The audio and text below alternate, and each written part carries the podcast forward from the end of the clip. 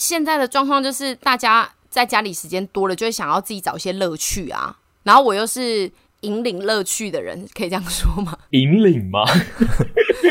不是不是，有人跟你讲这件事吗？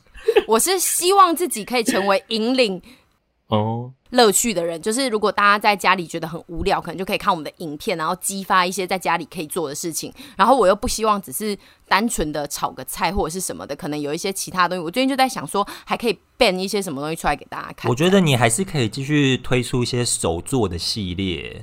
对，还是我去学变魔术，就是 不要好了，不要好了。哦、我觉得，就觉得我好像人生现在可以刚好用接下来还有十四天两周的时间多学习一些东西。哎、欸，然后而且哦，你手上还有那个做那个指甲彩绘的那些东西吗？哎、欸，对，讲到这件事情，就是先跟大家前情提要一下，因为我前四年前吧，有迷上想要想要成为美甲师。其实我那时候非常的穷，都是徐子凡在养我。因为徐子凡有一个那个贴图的账户，那个钱会流到我的户头里面，所以我就一直动用公款，诈财啊！我们在做那贴图的时候，他就跟我说，因为其实我这组贴图，他除了画以外，我也做了很多事，所以那笔钱就可以成为我们两个的公积金这个概念。然后我最后就无限上纲的一直在花那些钱，公积金变成在买美甲的东西，哪有公啊？而且我跟你说，我今天想要做什么事情，我就会把我我觉得我有传承到我爸，因为我爸是个装备派的男子。我那时候想要做美甲的时候，大概花了四万块把把把把所有的东西都买齐，然后最后那些东西就是在搬家的时候，我就先寄到那个小简的家。我想说，因为我那时候要跟子凡住，可能他家没有位置让我放，然后我就大概寄了四大箱东西过去吧。寄过去之后，小简在拆的时候还跟我说：“哎、那个沈，你连印章都塞在这里。” 就是上之前讲到俄罗斯娃娃的路线，对，这也是一个 俄罗斯娃娃的事件。你把整个俄罗斯娃娃寄给别人。我刚刚在开录之前看到了一篇文章，是说，呃，韩星他们在家里居家的时候都干嘛？然后我就看到泰妍他会做一些串珠跟指甲彩绘，然后我就想说，哎、对，我之前串珠的那个影片根本就还没生出来，我想说我可以做一下那个。然后指甲彩绘，想说，哎、欸，好想做指甲彩绘，然后我就想说啊，我器材材料还在小姐那边，所以我现在也没有办法做那件事情。我最近也有看到一些网友就是在贴他们去呃搭捷运的时候看到的一些人，就说现在。其实捷运上已经很少人，然后就有人在搭捷运的时候，就会在那边刺绣，赞死！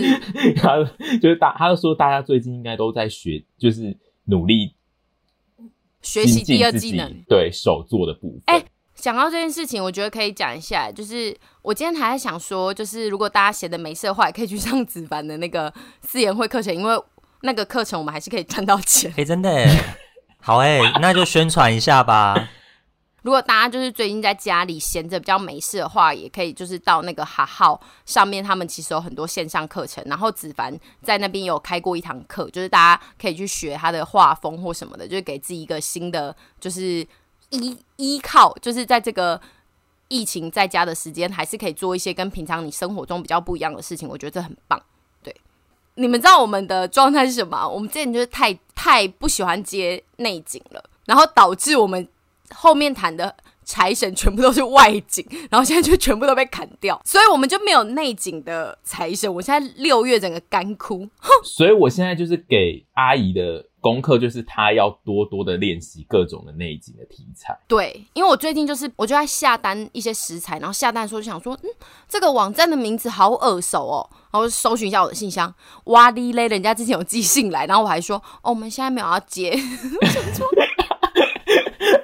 阿姨推掉了很多我们这个时候该有的财神，我就是压垮我自己的那根稻草，欸，哎，真的很过分。我我觉得现在学到一个教训，就是鸡蛋不要放在同一个篮子。对，我之前就是太把鸡蛋放在同一个篮子。我们现在就是要想办法精进那个我们内景的内容，因为我们之前喜欢拍外景，就是因为外景的收视好嘛，好看，所以说我们会觉得说财神进入到外景里面，我们会觉得比较赞。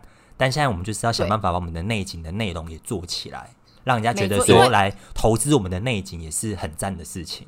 没错，因为一方面我之前是觉得说啊，厂商花那个钱，我当然是希望给人家比较好的效益，所以我就推荐他们外景。殊不知我现在就是变成我要回去啃老了。在疫情之后，开启了第一支的那个新系列，就是阿姨居家的那一个内景的影片，那一支其实反应还不错。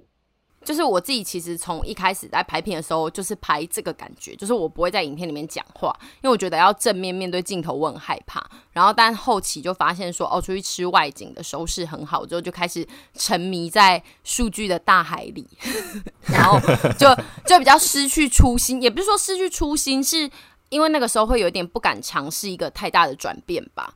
对，然后就刚好借这次的机会，就是让我在拍了这个系列，然后。我就觉得这个反应大家都还蛮赞赏，也蛮捧场，让我觉得就是有得到一点信心，就是觉得哦，这件事情其实是可以做的。然后就我现在就非常认真在记录我的每一天的人生，还因为这件事情跟我吵架哦。对，我那天我那天在家里大哭，我又可以分享那个潇洒我的故事了，就是因为我最近就是会绞尽脑汁想说要做一些比较。因为其实子凡是一个可以每天都吃一样东西的人，就是吐司，你就是帮他做一样的，他就都会一直吃下去。但是我就觉得人生不可以这样，我们的影片也要求新求变。想说哦，不然我来做个汉堡排的早餐好了。然后我就讲了，我先说，哎、欸，明天吃吐司，他就跟我说不要，因为他已经吃腻了。然后我就说，你刚刚这句话跟前面是有点那个，他怎么，他不是可以每天吃一样吗？我大概已经给他吃了。八天一样的东西了，所以他有点生腻，他就说他不要，然后我就说，可是不是火腿是汉堡排，然后他就说不要，然后他就走了，我就开始自己在客厅哭，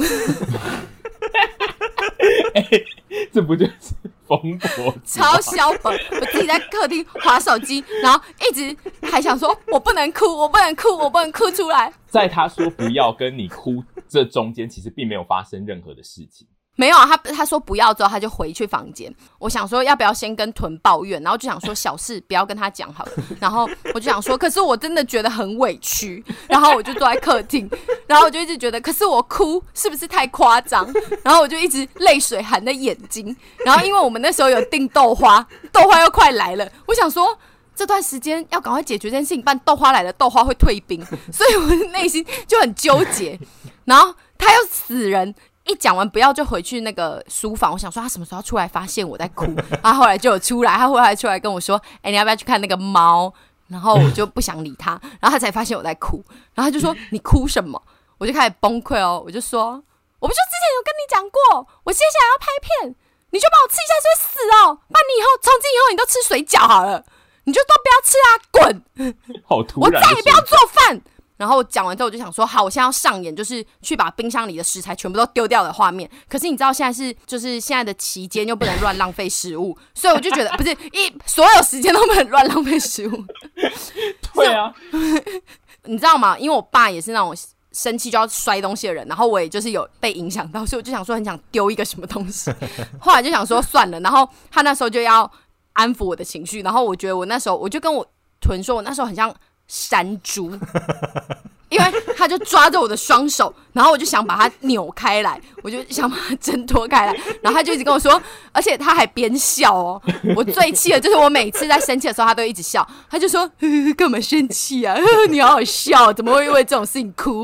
然后我就想说靠腰，然后我就一直想要挣脱他，但后来就是吃完豆花之后就没事了，然后我也没有浪费任何食材，隔天还是有做汉堡排。我要帮自己澄清一下，就是。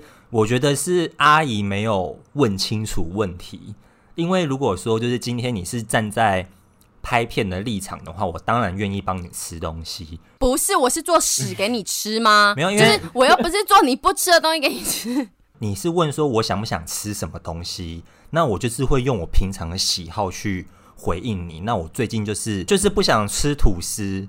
然后刚刚阿姨讲说的是我可以吃一一直吃一样的东西，就是其实也没错，但是我可以吃很长时间一样的东西，但是我还是有极限的。我以为换个口味，我以为把火腿换换成汉堡肉就可以了。没有，因为对我来说，就是我外面就是会咬到那个吐司的那个皮的那个心理给我的那个感受是一样的。对，哦，好吧。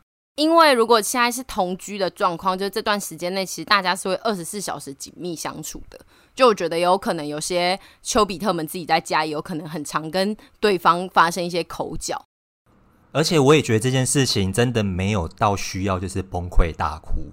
你下次就是你下次要山猪冲撞前，就是你可以先拿相机起来吗？哎、欸，我 那天有想哎、欸，我想要拍山猪冲撞的画面。